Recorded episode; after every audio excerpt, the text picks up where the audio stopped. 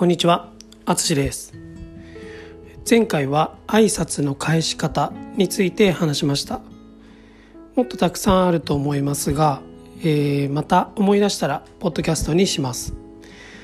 さて、今回は会話中の相槌について話します。日本では会話中によく相槌を使います。日常では相手の話に合わせて同意しながら話を聞きます。その時に言う言葉や仕草のことを相槌と言います。日本人の相槌は多いと言われることもありますが基本的には相槌をすることはいいと思います。相手の話を聞いていることを表す方法の一つです。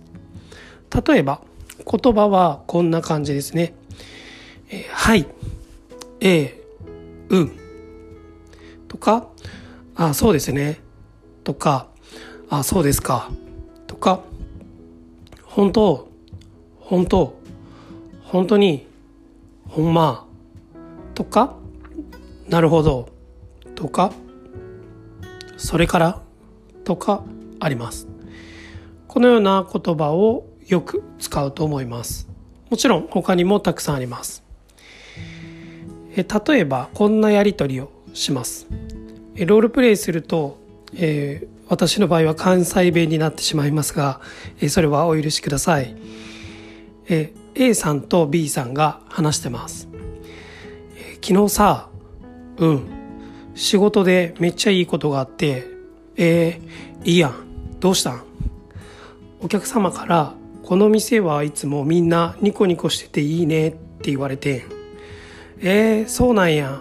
めっちゃ嬉しいやん」そんなこと直接言われることってあんまりないやん。うん確かに。そうだから昨日はほんまに気分良かったわ。あそれは良かったな。はいこんな感じですね。どうですか？ちょっとイメージが湧けますか？会話をスムーズにするために相槌をよく使います。反対に相槌がないと話している人は少し不安になります。話を聞いてくれているかわからないからです。ですので話を聞いている時はぜひいろいろ相槌を使ってみてください。難しい時は「うんうん」とか「そうなんですね」とかだけでも大丈夫です。何も言わないよりは何かをあの合間に言った方がいいと思います。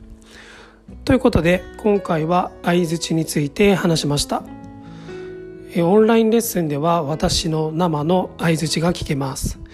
興味のある方は是非お話ししましょう。今回も最後まで聞いていただきありがとうございます。ではまた。